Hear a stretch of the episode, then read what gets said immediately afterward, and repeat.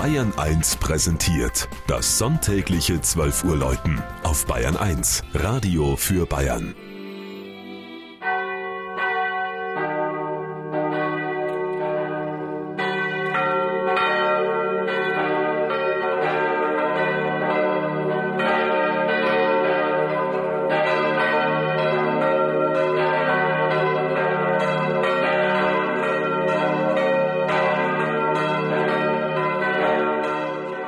Moos in Niederbayern.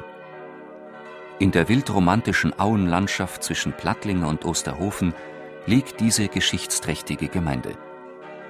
Hier treffen die Flusstäler von Isar und Donau aufeinander und das Naturschutzgebiet Untere Isar bewahrt im verzweigten Mündungsgebiet eine einzigartige Flora und Fauna.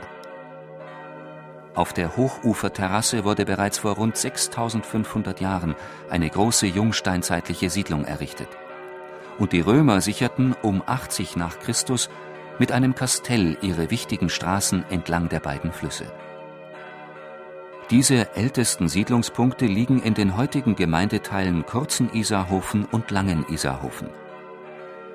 Bis in das 16. Jahrhundert verwendete man den Ortsnamen Isarhofen, der für das Jahr 748 in einer Schenkungsurkunde des Bayernherzogs Odilo an das Kloster Niederalteich erstmals erwähnt ist.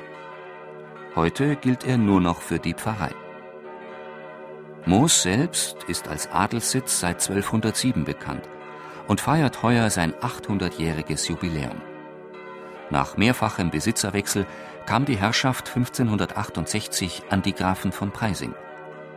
Im 20. Jahrhundert wurde die große Gutsanlage an die Grafen Arco-Zinneberg vererbt. Im Gemeindeteil Kurzen-Isarhofen steht die Pfarrkirche Simon und Judas Thaddäus.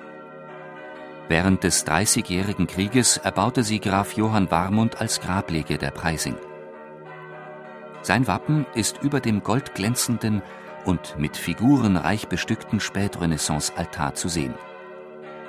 Eine Reihe kunstgeschichtlich sehr bedeutender Epitaphien erinnert an die Moser Ortsadeligen des Mittelalters.